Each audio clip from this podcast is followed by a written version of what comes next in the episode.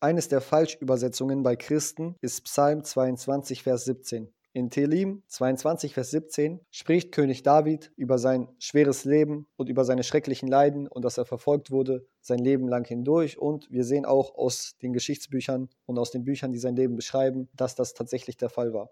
Aber die Christen lieben die Psalmen wirklich sehr. Warum? Weil es dort ständig um eine Person geht, die leidet. Und in 99,9% der Fällen ist es König David. Aber sie lieben es, Dinge, die auf König David bezogen wurden, auf Jesus zu beziehen, denn er hat ja schließlich auch gelitten und deswegen kann man das ja schön verbinden.